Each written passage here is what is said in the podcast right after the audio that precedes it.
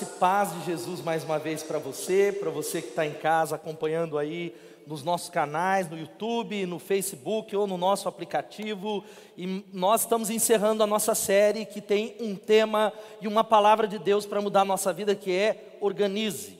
Organize a sua vida, se organize. Deus está nos chamando a colocar ordem nas mais variadas áreas. Iniciamos essa série falando sobre organizar a vida, porque Deus é um Deus de ordem e não de bagunça. Quando nós semeamos a desordem, nós colhemos o caos na nossa vida e a influência da desorganização da sua vida, ela não é só sua, não é só você que paga o pato, mas a sua esposa, ela é influenciada, seus filhos, a igreja, a nação. Ouvimos a semana passada uma palavra poderosa sobre organize as suas emoções e hoje eu quero falar com você sobre a palavra organize as suas finanças. Você pode falar organize as suas finanças?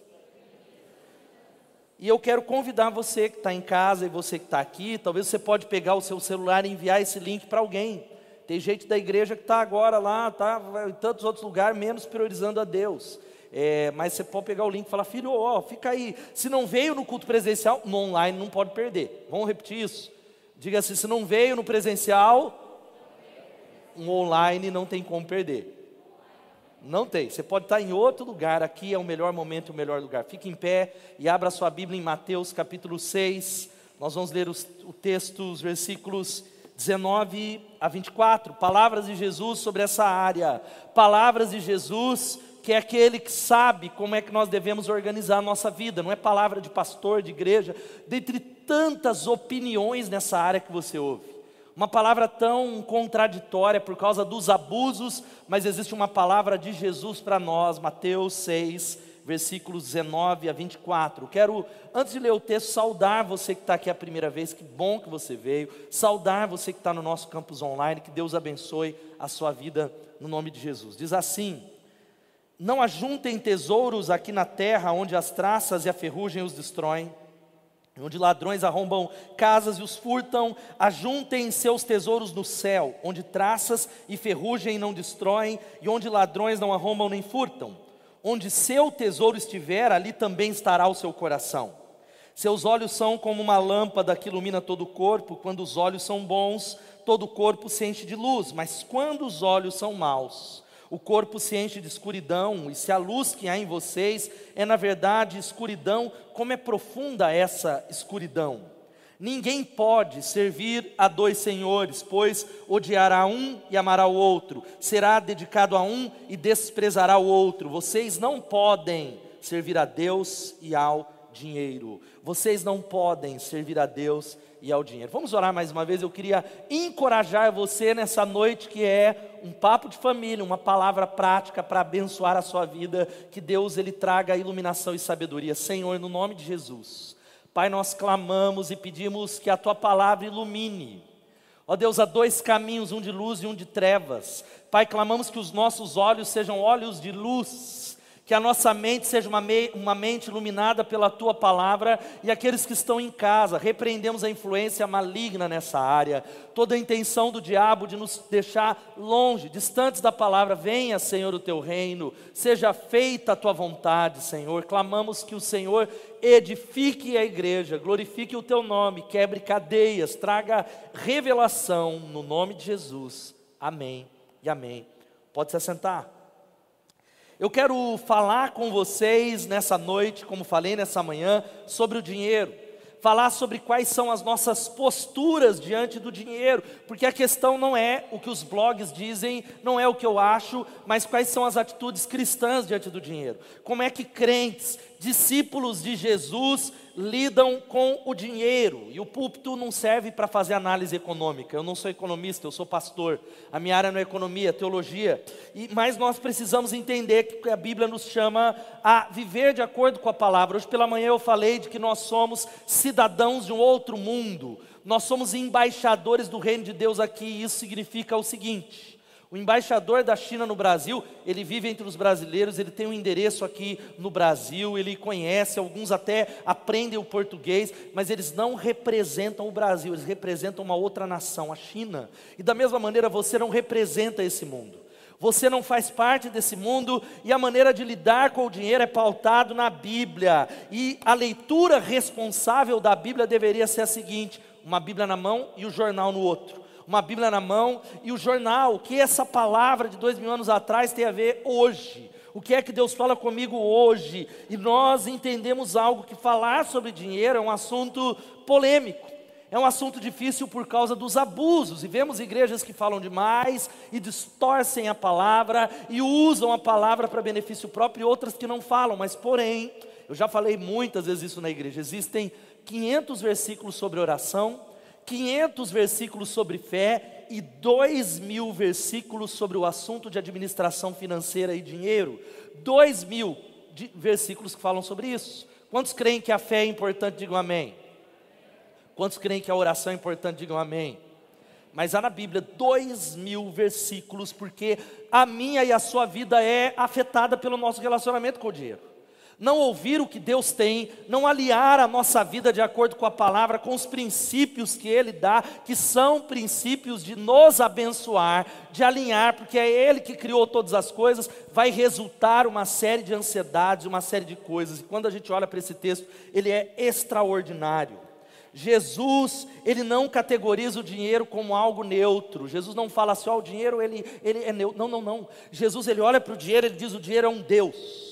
O dinheiro é um Deus rival. O dinheiro é algo que está constantemente roubando a confiança das pessoas em Deus. Ele está roubando a lealdade a Deus. O dinheiro tem esse poder, ele é um papel com poder, porque Mamon, que é o texto aqui, é um Deus rival. O dinheiro é um Deus. E nós queremos nessa noite te dar alguns conselhos para organizar a sua vida financeira, mas entender que nós somos consumidos nesse mundo a um chamado para gastar, gastar e gastar são as promoções, é a Black Friday, é uma, uma sociedade, e o fato é que o dinheiro, você pode, se a sua agenda com o dinheiro não está bem resolvida, Jesus está dizendo que a sua vida toda está na direção das trevas. Ele começa a dizer algo, veja só, ele fala de dois tesouros. Nós podemos ajuntar tesouros aqui na terra, onde ladrões roubam, aonde isso vai acabar, ou no céu. Dois tesouros. Depois ele começa a falar sobre duas visões a respeito do dinheiro duas visões, é interessante que parece que Jesus perdeu o raciocínio.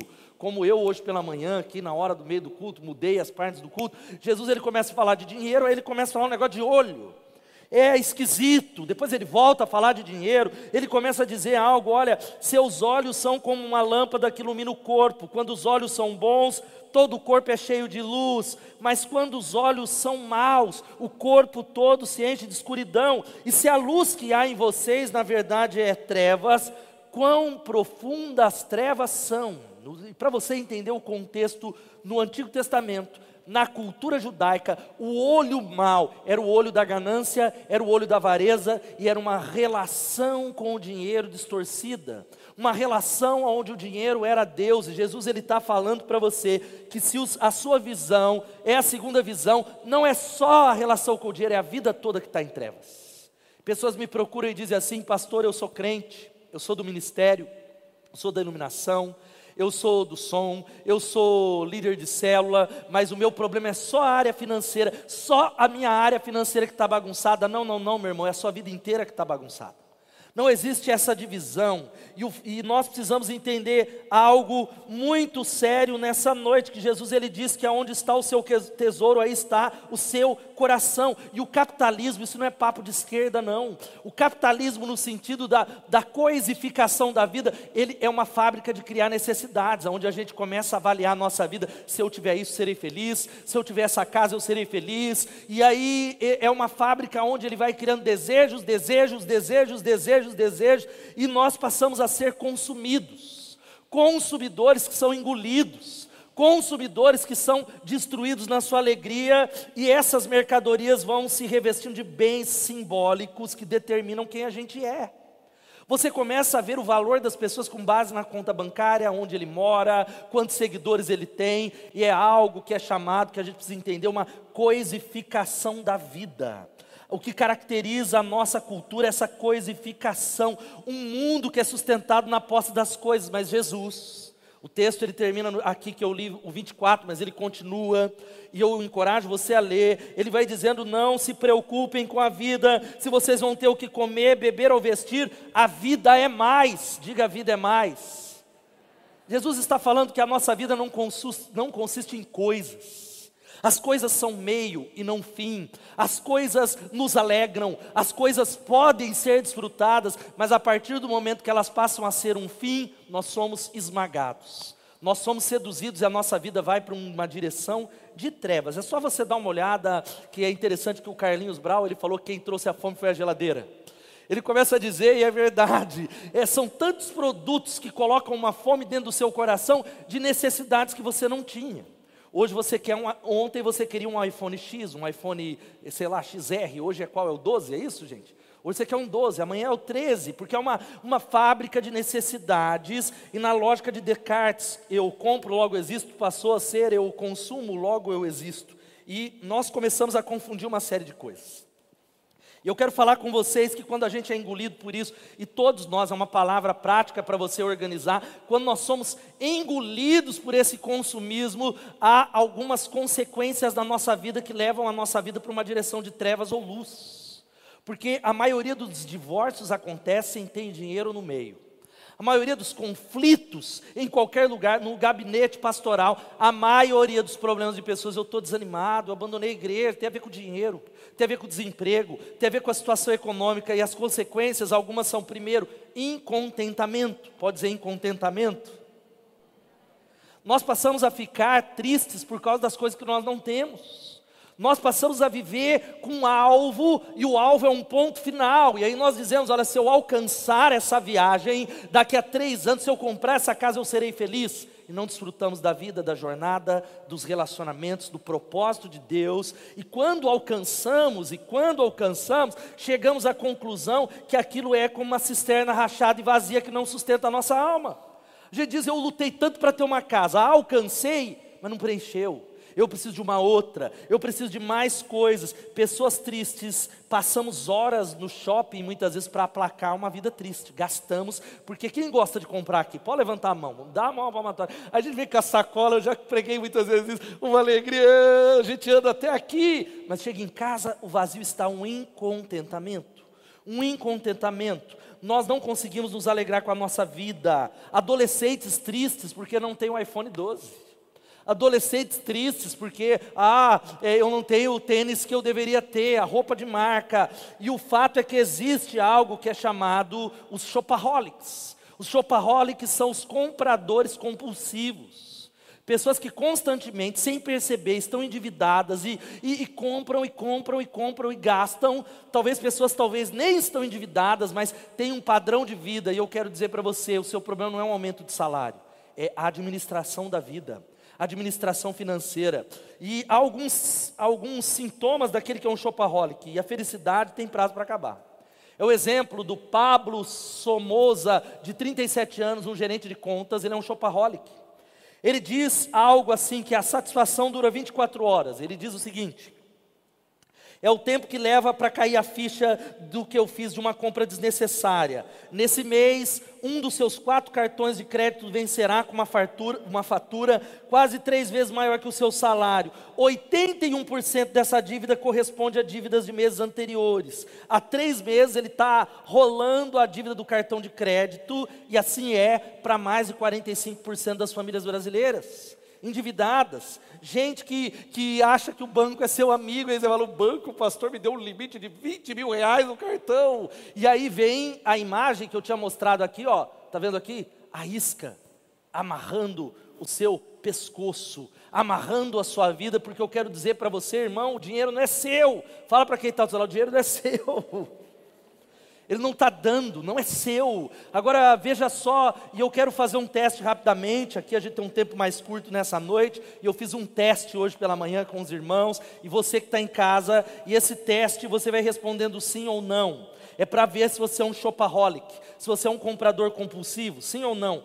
Com frequência você compra coisas que não havia programado? É do tipo que sempre pega uma coisinha ou outra na fila da, do caixa do supermercado, ou costuma sair de casa planejando, vou gastar X, mas acaba perdendo o controle? Você faz compras de produtos que não precisa ou que já tem. Eu já comprei tanto livro que eu já tenho.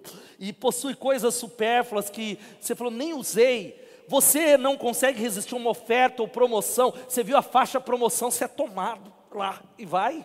Tem que comprar. Você, pastor, é 90%. Vou pagar 2 mil, era 10, eu vou comprar. É, você compra coisas ou contrata serviços sem ter condições de arcar com eles financeiramente e ainda usa o tema, o tema da igreja, o ano da fé. Estou dando um passo de fé. Você costuma fazer compras e nem chega a abrir as sacolas. Você esconde as suas compras de amigos, familiares e as suas idas ao shopping, como você já ouviu muitas vezes aqui na igreja eu falar. Quanto custou esse sapato? Os 5 reais. É novo? Não, três anos já, meu amor, você não repara nas minhas roupas. Ser alguém que costuma criar estratégias para comprar de forma percebida, para ocultar os seus hábitos de compras. Você já tentou parar de comprar, mas não conseguiu. A maior parte da sua renda é gasta com itens não essenciais, e é, e é restaurante, e é tantos lugares, eu nem lembrei o nome dos restaurantes, é Madeiro, é não sei o quê, e é sei lá o nome de tantos lugares. E o cara, eu vejo gente que eu falei, esse cara deve ser rico ou talvez seja o banco que é dono dele, já fingiu estar dormindo, ou com problemas de saúde, ou algo parecido para não se confrontar com seus gastos. Outra, chegando no final, tem muitas outras perguntas. Você já precisou emprestar dinheiro de um familiar, cônjuge ou amigo e mentiu sobre a necessidade? Não é para saúde, estou problema aqui no rim, mas era para pagar o cartão de crédito. Ocupa, você ocupa mais de 70% do seu tempo com pensamentos sobre comprar. É um viciado em aplicativos da Dafit, aplicativo ama o Shoptime, ama o Polishop. Você é alguém viciado nisso, não sabe ou não quer admitir o quanto compra. Você não tem um orçamento. Esse é um problema mundial, comprar por impulso. Ryan Howell, professor de psicologia da Universidade de São Francisco, ele chama de impulso da escassez. O impulso da escassez é aquele entendimento, isso é citado no livro Mentes Consumistas, não tem na livraria, você não vai encontrar, mas você encontra em qualquer outro lugar, e ela fala que é aquilo que você pensa assim, se eu não comprar vai acabar. Alguém já comprou por causa disso? Falou, se eu não comprar aquela blusinha, ela é feita sob medida. É aquele terreno que o vendedor falou lá no condomínio que se eu não comprar, é o, é o dos meus sonhos, é o último modelo, é o último carro, e é algo que vai amarrando pessoas. E a gente está brincando com coisas que estão destruindo famílias. A segunda coisa é uma infantilização. Um processo de que o mercado corrompe crianças e infantiliza adultos. Todo feriado comemorativo se transforma numa maratona de vendas. É dia da mamãe, é dia do papai, é dia do pastor, é dia da sogra. E vocês já perceberam? É dia disso e daquilo. E nós vamos aumentando, aumentando, aumentando, aumentando, vendendo tudo. Hoje a minha filha estava mostrando para mim, a Suzana, que tem capa de Bíblia até do Friends lá, Bíblia Sagrada Friends, Stranger King, é um grande mercado. É um grande mercado onde nós somos colocados nessa roda e há uma infantilização. E eu não quero entrar no mérito, certo, errado, guarde, talvez fale, pastor, não concordo com a sua opinião, mas está aumentando e o mundo vende uma verdade para você de que você vai ficar jovem para sempre. Não é verdade. Estamos envelhecendo e vai, ó, bebe da fonte da juventude, e aí são mulheres que parecem, elas têm 70 anos, mas parecem meninas de 15, e crianças que parecem adultas, o mercado faz isso. E o problema não é a maneira de se vestir, mas é uma alma. Uma alma que não é profunda, uma alma infantilizada, uma alma que só pensa nas coisas dessa terra. E a terceira consequência é essa, ó, a mais grave, servidão. Jesus falou: vocês não podem servir a Deus e a mamão. Vocês não podem, não tem como, não tem jeito, é um ou outro. Servidão é servir o diabo, é servir o crédito, e nós estamos amarrados. Eu já falei sobre isso, um sistema financeiro que te oferece crédito. Você tem crédito. Quem pode dizer eu tenho crédito, dá um glória a Deus? Tem gente que nem crédito tem mais. Tem gente que está tão no fundo do poço que não tem crédito, mas o débito ou o cartão de crédito é usado para amarrar pessoas. Eu abri hoje pela manhã, esse aqui é o de débito, de crédito, eu quero dizer que a razão da destruição de muitas vidas é isso aqui. Que você precisa nessa noite, não é no altar, cortar. Porque há muitas pessoas que estão rolando dívidas rolando dívidas, e você não consegue no seu banco, você liga lá no banco cacique, você liga, sei lá, no agiota, e você recebe mais crédito, mais crédito, mais crédito, estão cada vez mais, são vendidos, porque tem gente que não é dono nem de si. O dono de algumas pessoas aqui nessa igreja não, mas lá no online é o Bradesco. é o Itaú, é a Casas Bahia, é o Polishop, é a Dafit, e há algo que talvez Jesus está falando, que se há trevas em nós, o corpo se enche de escuridão, e se a luz que há em nós é na verdade escuridão, quão profundas são essas trevas? E eu quero falar de maneira, nos minutos que eu tenho, como é que eu organizo a minha vida financeira. Eu encorajo você a anotar isso. Eu encorajo você a resistir a uma voz maligna que vai impedir você de ouvir sobre dinheiro. A primeira coisa é renuncie à escravidão. Vamos falar isso todos juntos? Diga mais uma vez: renuncie à escravidão. Existe um controle. Jesus ele falou algo que nós precisamos parar para pensar e vamos terminar esse culto orando, que o dinheiro é um Deus que se chama Mamon. O dinheiro é um papel com poder. O dinheiro, e eu falei hoje pela manhã, de que o dinheiro não é papel, ele não é neutro. Por exemplo, se eu jogar esse papel aqui, esse vocês podem deixar que não é minha receita, cair aqui, ninguém vai pegar, só a zeladora amanhã. Agora deixa cair uma nota de 200 reais para vocês verem o que vai acontecer aqui. É irmão que vai tacar o olho, ele vai disfarçar, ele vai correr, ele vai pôr o pé no negócio, vai, e vai falar, Deus proveu a minha oração. Se eu, e eu, há um papel com o poder que se eu falar para vocês, gente, ó, eu deixei uma bolsa com 100 mil reais e está lá na frente do shopping Piracicaba e quem sair agora e pegar é dele. Não ia ter ninguém me ouvindo nesse culto aqui. Não ia ter ninguém. Porque o dinheiro é papel com poder. O dinheiro, e quando a gente fala de Deus, é algo que está roubando a lealdade de pessoas. Jesus ele está falando, ó, o problema de Mamon é um só. Mamon é algo que pode roubar a sua confiança em Deus. E nós vivemos ansiosos, com tantas dificuldades. É o que Jesus diz: vocês não podem, diga não podem, servir a Deus é o dinheiro. E eu falei nessa manhã, de maneira muito rápida, sintomas da influência desse Deus sintomas de que o dinheiro está dominando você, de que mamão roubou sua lealdade. Eu falei hoje pela manhã, preocupação e ansiedade sobre dinheiro. Você é alguém que está aqui preocupado, ai meu Deus, vai faltar, eu não vou conseguir. Má administração financeira, que já falamos. Outra coisa, falta constante de provisão financeira. Há irmãos dessa comunidade que não têm uma história de provisão de Deus. Se eu chamar você e pegar o microfone igual aquelas igrejas, dar um testemunho do que Deus fez na área financeira, há muitos que não têm um testemunho para contar. Não experimentaram o Jeová Jirê, não conhecem, não têm histórias daquilo que Deus fez. Outra coisa, a mentalidade que nunca tem dinheiro para nada. Você é assim que, ah, não, ó, tudo é caro. O iPhone não, mas o acampamento é. Ah, tudo é caro, compras impulsivas, incapacidade de resistir ao desejo de comprar, avareza e cobiça, isso é exemplificado pelo medo de dizimar o medo de entregar o que é de Deus, incontentamento ou descontentamento e servidão ao débito. Sintomas que precisam ser quebrados nessa noite. Não há prosperidade sem passar por isso. A segunda coisa, sabe qual é? Aprenda a depender de Deus. Vamos falar, aprenda a depender de Deus.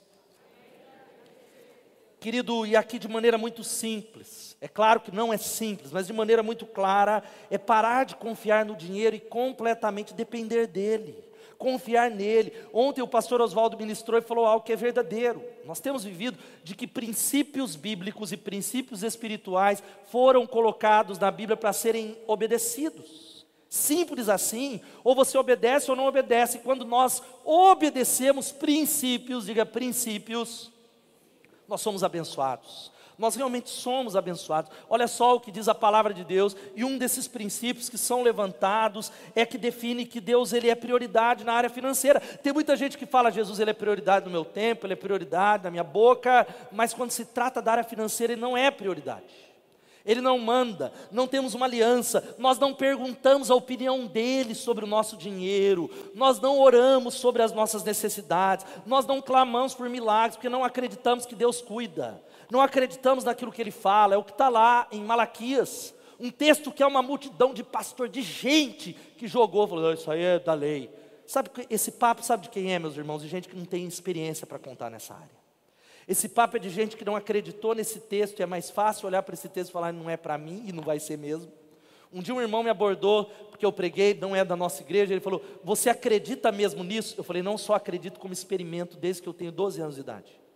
Ah, mas eu não acredito. Eu falei, com certeza, porque você não crê. É simples, ou você crê ou não crê. Olha só o que diz a Bíblia: pode um homem roubar de Deus, contudo vocês estão me roubando, e ainda perguntam: como é que nós te roubamos? Nos dízimos e nas ofertas. Vocês estão debaixo de grande maldição porque estão me roubando a nação toda está me roubando, e o texto continua: tragam o dízimo todo ao depósito do templo, para que haja mantimento em minha casa, e ponham-me à prova, diz o Senhor dos Exércitos, e vejam se eu não vou abrir as comportas dos céus e derramar tantas bênçãos que vocês nem terão onde guardá-las. Dão glória a Deus, irmãos. Isso não é teologia da prosperidade, não. Isso é o que a Bíblia nos ensina. Vocês terão tantas bênçãos. Agora, bênção não é só dinheiro, bênção é todas as áreas. Bênção é prosperidade, significa não é a quantidade do ganho, é a graça de Deus. Agora, meus irmãos, deixa eu fazer uma pergunta para você. Você tem uma aliança com Deus nessa área? Você fez uma aliança, essa aliança é explicitada, onde você está dizendo assim: Senhor, eu creio na tua palavra e eu estou declarando primeiro para o mundo espiritual e para Mamon que Deus é a fonte da minha provisão de que eu não perderei uma noite de sono por causa de dinheiro. Todas as vezes que vier mamão falar vai faltar, sabe o que a gente faz? A gente toma posse da palavra. Filipenses 4,19 tem uma promessa: o meu Deus, segundo as suas riquezas, suprirá as vossas necessidades em glória através de Jesus Cristo. Era para você dar glória a Deus, irmão, mas está todo mundo crendo nessa promessa. Eu vou repetir: o meu Deus, segundo as suas riquezas, suprirá todas as vossas necessidades em Cristo Jesus. Aleluia. Ele disse, é uma promessa. Porque toda vez que você perde uma noite de sono por causa de dinheiro, é um incenso que você está acendendo para mamon. E quando nós entregamos, nós estamos falando, Senhor, isso não vai me controlar. Eu acredito que 90% com a bênção de Deus é muito maior do que 100%. Eu acredito nos milagres que o Senhor diz. E a grande pergunta para que isso aconteça, depender de Deus, é quem é o dono das suas coisas. Você precisa responder, você que está em casa, e aqui é quem é dono das suas coisas. É, quem é o dono da posse? Quem é o dono das suas coisas? A Bíblia nos ensina que Deus é o proprietário, eu sou apenas um mordomo. A minha casa não é minha, as minhas filhas não são minhas, o meu dinheiro, essa igreja não é minha, a minha liderança não é minha, os meus talentos não são meus, são emprestados por Ele. Ele diz: Filho, eu estou te dando para a sua alegria, eu estou abençoando e derramando o meu favor para que você administre para que todas as vezes que as pessoas olharem para você, elas vejam um bom administrador, que traz glória a Deus, que abençoa pessoas, amém ou não? Amém, querido irmão? Louvado seja Deus, é a palavra mamon, só para citar do hebraico, riqueza, dinheiro, cobiça, ganância ou avareza, tem a ver com a palavra confiança. Eu quero orar com você daqui a pouco. Há uma pintura que hoje pela manhã não mostrei. Depois, quem está assistindo para a célula, uma pintura, uma ilustração do francês Jacques Auguste Simon Collin, o desenho do século XX. Olha quem é Mamon. Pobreza. É, não tem a ver com prosperidade, é escassez, é a falta. Isso é algo que tem a ver com mamon. Veja só, a terceiro, o terceiro conselho para nós é viva uma vida simples. Vamos falar isso? Antes de falar disso, eu quero só que você repita comigo algo que diz é uma ação prática, não é, ah, dinheiro para a igreja, não, é uma ação prática.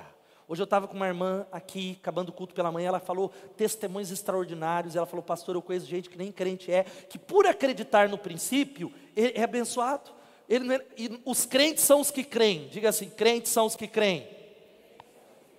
Mas há muito crente que não crê. E há muito não crente que está crendo, mas eu quero que você repita o seguinte comigo: diga o seguinte, diga, Deus é minha fonte de provisão, e o espírito de mamon não tem poder sobre a minha vida. E eu não podia deixar de falar o que eu falei hoje pela manhã pastor Rick Warren, ele diz algo numa vida com propósito. Eu entrei numa competição com Deus para ver quem dá mais. E toda vez que eu coloco uma pasada na eira de Deus, Deus vem com uma pasada na minha eira e a paz de Deus é maior do que a minha. Eu tenho experimentado isso na minha vida. Não há como vencer. Cada vez que a gente fala Deus é para o Senhor, Ele nos abençoa. Terceira coisa, viva uma vida simples. Viva uma vida simples. Vamos falar isso, viva uma vida simples. É simples, irmãos. Desse mundo a gente não vai levar nada. Sabe seu carro novo? Glória a Deus. Eu quero me alegrar. Quantos aqui foram abençoados nos últimos dois anos aí? Trocou de carro, comprou casa, viajou. Levanta a mão aí, dá uma glória a Deus. Vou aplaudir o Senhor pela prosperidade sobre essa nação. Amém. E você que ainda não foi, não fica assim, por que eu não? Viva uma vida simples. Viva uma vida, se contente com aquilo que você tem, que você não levará nada. Essa é uma palavra, essa não é uma palavra para gerar acomodação para você não crescer, para você não expandir os seus negócios. Vocês viram o testemunho do Abraão? Não é essa palavra, mas é uma palavra que o oposto do contentamento é a cobiça. E a cobiça é um sentimento que destrói aquele que cobiça por dentro. O contentamento é algo que você diz: eu quero crescer, eu irei crescer, eu irei prosperar, eu creio na abundância, mas essa abundância, na medida que eu caminho para ela, eu me alegro com as coisas que eu tenho. Eu não preciso de mais para ser feliz. E a pergunta é a seguinte: será que a minha dificuldade é me contentar com uma vida mais simples? E simplicidade, ontem eu estava lendo um livro do Richard Foster, esse talvez tenha na livraria, na liberdade da simplicidade, é difícil de definir. O que, que é ser simples? Ter um carro ou dois? Ter um carro ou três? Cita aí alguém do auditório. Depende. Depende. Quantos pares de sapatos definem uma vida simples? Depende. Qual o tamanho da casa que define uma vida simples? Depende. É algo que você vai precisar passar o coração para o Senhor, mas a Bíblia está dizendo algo que eu queria que você lesse comigo. Vamos repetir todos juntos aqui? Por isso, tendo que comer. Vamos ler com convicção, me ajuda aqui, irmão, você que está no culto aqui, quem está em casa não ouça a sua voz. Vamos ler. Por isso, tendo que comer e com que vestir-nos, estejamos Aleluia, amém ou não? Glória a Deus. Agora pode parar para pensar, a inquietação do nosso coração não tem a ver com isso. Você tem o que comer e tem o que vestir. E a ausência da prosperidade está no incontentamento. A ausência da graça de Deus é porque você tem o que comer, tem o que vestir, mas não se sente feliz com aquilo que Deus te deu. E a questão de ser é, simples, eu falei hoje pela manhã duas coisinhas que eu não posso deixar de repetir. Primeiro, sabe qual é? Pare de tentar impressionar os outros com as suas roupas, impressione ela com a sua vida. Amém ou não? Pare de tentar impressionar as pessoas com a sua roupa, impressione as pessoas com a sua vida. Pare de tentar impressionar as pessoas com o feed do seu Instagram, impressione elas com o cheiro e o perfume de Jesus. Amém? Ah, então vou andar largado. Não é isso que o texto está falando. Eu estou falando para você não achar que o valor de quem você é tem a ver com a maneira com que você se veste, tem a ver com aquilo que você tem, que tem a ver com aquilo que é visível.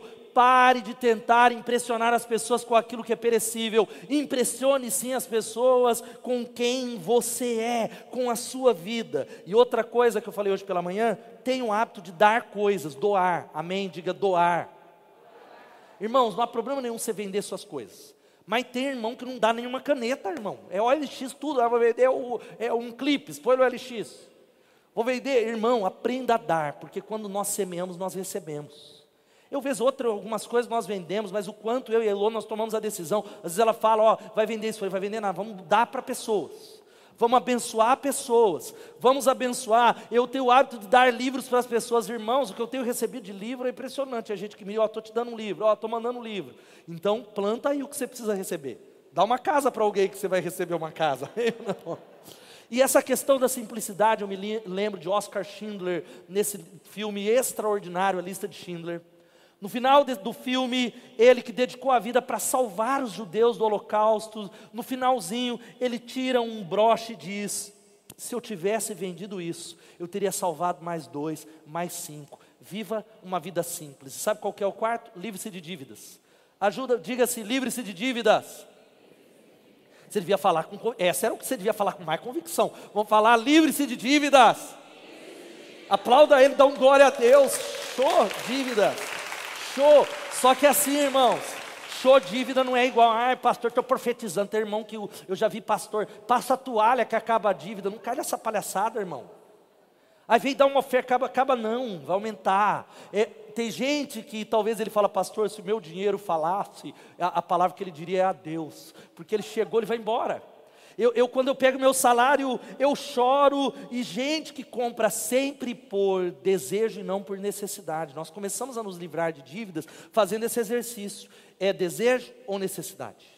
Está dentro do meu orçamento. E eu falei hoje pela manhã que o primeiro passo de se livrar de dívidas é ter um orçamento, porque o orçamento existe para que você não seja humilhado, mas sim promovido e exaltado. Há muitas pessoas que são humilhadas nessa área porque não tem um orçamento. Ele não, ele não sabe quanto entra, ele não sabe quanto sai. Na verdade, ele nem quer saber, porque ele tem medo de saber a realidade. E nós precisamos começar primeiro a poupar esse irmão não tem nem dinheiro. Poupar, trilhar um caminho de luz e o Espírito Santo vai te ajudar. Amém ou não?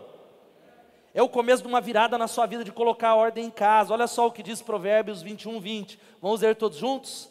Na casa do sábio há comida e azeite armazenado, mas o tolo devora tudo que pode.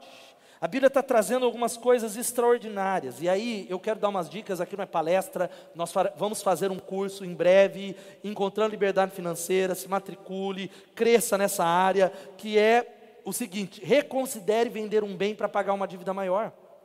Os juros de cheque especial ou de cartão de crédito é mais ou menos de 12% a 15%. E tem irmãos que ele está com aquele carro dele, ele não vendo jamais. Você acha, pastor, que eu vou começar a andar de Fusca? Eu alcancei isso, irmão. A taxa de um carro é 2%, até menos. A taxa do cheque especial é matemática, 2 ou 15. Nós precisamos talvez pensar em vender um bem para pagar, para pagar e sair dessa dívida. Pague aqueles que você deve, amém ou não?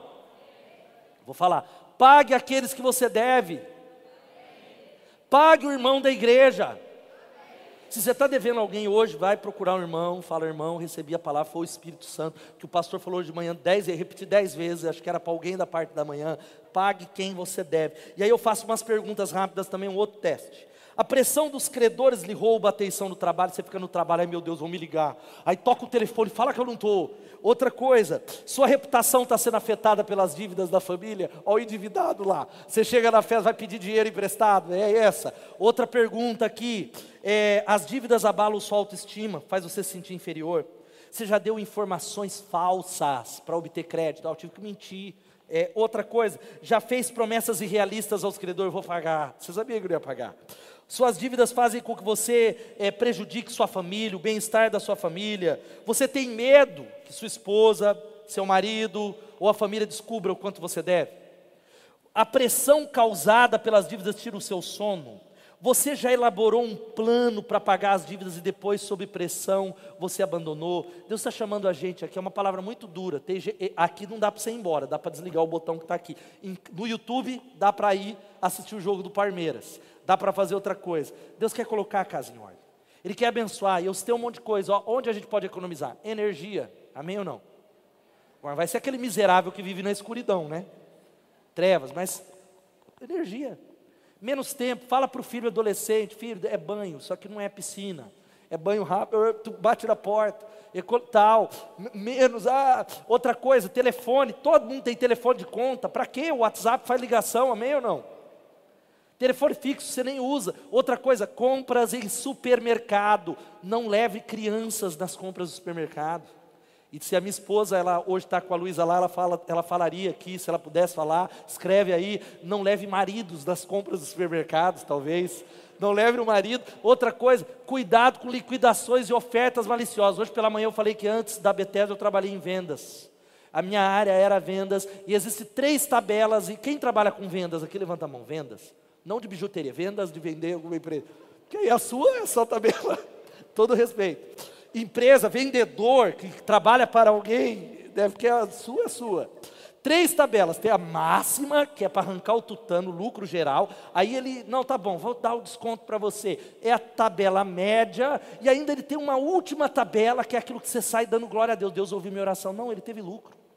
Eu precisei de algo no banco que eu sou cliente esses tempos, e aí a gerente falou: ó, a, a taxa é 2 ponto, uma coisa, ponto 4. Falei, eu falei, o quê? Eu falei, de jeito nenhum, 2.4, tá maluca? Quer tacar, tirar o meu rim, eu dou para o banco? Falei, não, não vou querer. Aí eu voltei, eu falei, olha, eu tenho uma taxa de 1.2 do banco tal. Ela, aí ela parou. Então, espera que eu vou tentar falar. Cinco minutos, ela veio, eu falei com o meu regional mentiroso, está ouvindo a mensagem talvez. A taxa caiu para 1%. Irmão, tome cuidado. Não seja enganado, estude sobre o dinheiro, pare, avalie, ore em nome de Jesus, cresça em nome de Jesus. Você pode dizer amém? E a última coisa, o Paulo vai subir aqui, assuma responsabilidade sobre a sua vida financeira. Meu irmão, você tem uma escolha a fazer: ou sentar é sério, ou sentar e chorar e falar minha vida sempre foi assim, ou se levantar no poder do Espírito Santo e falar em nome de Jesus, este é o ano da fé, eu vou começar a tomar decisões. Eu vou sentar a primeira coisa com a minha esposa, vou colocar o meu orçamento. Pode parecer impossível, mas eu vou dar pequenos passos. O Senhor irá me ajudar. Eu obedecerei princípios e a minha vida financeira vai mudar no nome de Jesus. Você pode dizer amém? Isso significa plantar sementes que germinem. Existem princípios, hoje pela manhã eu falei, até escrevi lá, vou escrever um livro de finanças em provérbios. O livro de provérbios tem princípios milenares de sabedoria. E existe não crente que está prosperando, passando a perna nos crentes, e Lucas já fala que os filhos das trevas são mais sábios do que os filhos da luz. Eles são mais astutos, porque eles olham e falam: hum, vou colocar em prática. Deus ele está chamando você. Veja só o que diz Eclesiastes 11:1. Vamos ler todos juntos. Lança o teu pão sobre as águas, porque depois de muitos dias você tornará a encontrá-lo. Seja um doador, meu irmão. E doação é obra só da igreja. O dízimo é um princípio. Abençoe pessoas. Abençoe pessoas que estão perto de você, numa perspectiva de fé Há muitas vezes que você tem sobrando, mas às vezes é uma perspectiva de fé, é uma semente que você semeia na vida de alguém. Que você diz, Deus, o Senhor falou, eu creio. Olha só o que diz 2 Coríntios, capítulo 9, versículo 10, e essa é uma palavra extraordinária. Ora, aquele que dá semente ao que semeia e pão para alimento, também suprirá e aumentará a vossa sementeira e multiplicará os frutos da vossa justiça. Aleluia. Sabe que a Bíblia está falando que aquilo que a gente entrega para Deus, ou seja, para qualquer lugar, é semente. E quem dá a semente para você é Ele. Os judeus entendiam isso, e aqui é uma linguagem do Antigo Testamento, uma linguagem agrícola, não havia moeda ainda. Ah, porque o Antigo Testamento não fala, não existia moeda, é algo nosso. Mas eles entendiam que para colher tinha que plantar. Zero vezes zero é? Zero vezes zero? É zero. Tem muita gente que é dizimista, mas fala, pastor, eu não entendo, que eu queria tanto a prosperidade. Você precisa semear, abençoar, aprender, investir, crescer em nome de Jesus. E ele está falando que aquele que dá semente ao que semeia e pão para alimento, também suprirá e aumentará a vossa sementeira. Louvado seja o nome de Jesus. Essa tem sido a minha oração. A minha oração é da minha esposa, eu tenho orado, eu tenho falado ofertas de fé. Eu falei, Lô, eu, eu quero dar uma oferta que eu nunca dei. Eu estou falando de algo, falei, Deus, faz chegar na nossa mão, mesmo numa fase que nós estamos em mudança e transição, porque eu quero, aumenta a minha sementeira. Quantos querem que Deus aumente a sua sementeira? Diga amém. É sério. Queremos isso para o quê? E multiplicar os frutos da justiça, para que pessoas sejam servidas e abençoadas. A nossa nação é tão rica a nossa nação foi tão roubada, a nossa nação é tão roubada, e olha o que diz Malaquias: vocês estão em pecado porque têm roubado, a nação toda está me roubando, a nação toda está me roubando. É tempo de arrependimento, irmãos, é tempo, é tempo de investir uma nova semente. Deus quer multiplicar o seu salário. Quantos querem ter o salário multiplicado? Você precisa semear, meu irmão. E a banda toda vai chegando aqui. Esse texto ele é extraordinário. A Bíblia diz que há quem dê generosamente e venha aumentar suas riquezas, outros que reteiam o que deveriam dar e caem na pobreza. O generoso prosperará e quem dá alívio aos outros, alívio receberá. Gente, uma palavra, essa palavra, se você, eu queria que você recebesse assim, não é, ai, não gosto, não, Deus, ela é a tua palavra. O que a minha vida precisa mudar? Porque o que muda a vida da gente são palavras que mexem com a gente, não é palavra que. Palavra que a gente gosta é igual se alimentar ou matar a fome com algodão doce. Quem gosta de algodão doce? Mas não mata a fome. Palavra que muda é aquela que mexe em você. Você sai mancando do culto, igual Jacó. Você fala, Deus, mas eu não saio daqui enquanto o Senhor não me abençoar. Vou colocar minha vida em ordem, minha casa em ordem. Eu quero receber essa palavra. E eu não conheço um nessa igreja que seja próspero, que não seja generoso. Eu conheço gente que ganha mais que outros, mas é vive quebrado, porque não é generoso. Ele não entende princípio. Mas agora pessoas que estão prosperando são generosas. E eu fecho dizendo, olha só, Provérbios 28, 27, quem dá aos pobres não passará necessidade, mas quem fecha os olhos para não vê-los sofrerá muitas maldições. Deus está dando um caminho para a gente aqui, caminhos também que eu quero falar para você que comece a dar para Deus, plante sementes. Se você está apertado, creia que Deus vai fazer, mas não tem riqueza rápida, irmão. Tem gente também que acha que tem igreja que engana você. Ó, oh, sacrifica aqui, irmão. Não existe riqueza rápida. Olha o que a Bíblia diz: as mãos preguiçosas empobrecem o homem, porém as mãos diligentes fazem o quê? Trazem riqueza. Que você seja o melhor profissional onde você está, em nome de Jesus, o melhor empreendedor e fica de pé no seu lugar. Olha só o que diz o pastor da Gateway, Robert Morris, que essa é uma palavra para a gente não sair desanimado. A capacidade de administrar bens materiais e riquezas monetárias não é um talento que você foi dotado de nascimento, mas uma habilidade que é aprendida e desenvolvida. E eu quero crer que nós teremos irmãos que vão crescer nessa área muito em nome de Jesus. Sabe qual que é o fim dessa palavra? É essa, ó. O segredo da vida mais abençoada é administrar para Deus com sabedoria. Quantos querem administrar para Ele com mais sabedoria? E é aquela palavra, vida mais que abençoada se sustenta sobre essas duas pernas. Fidelidade devolve para Deus e sabedoria administra para Deus. Não é um ou outro. Tem muita gente que faz curso e coach, e primo rico, e primo não sei quê, e, e Pablo Marçal, e, e, e tanto livro de finanças, mas é só essa perna. Não devolve para Deus. E há outros que é só a perna de devolver para Deus, mas não administra aquilo que é dele.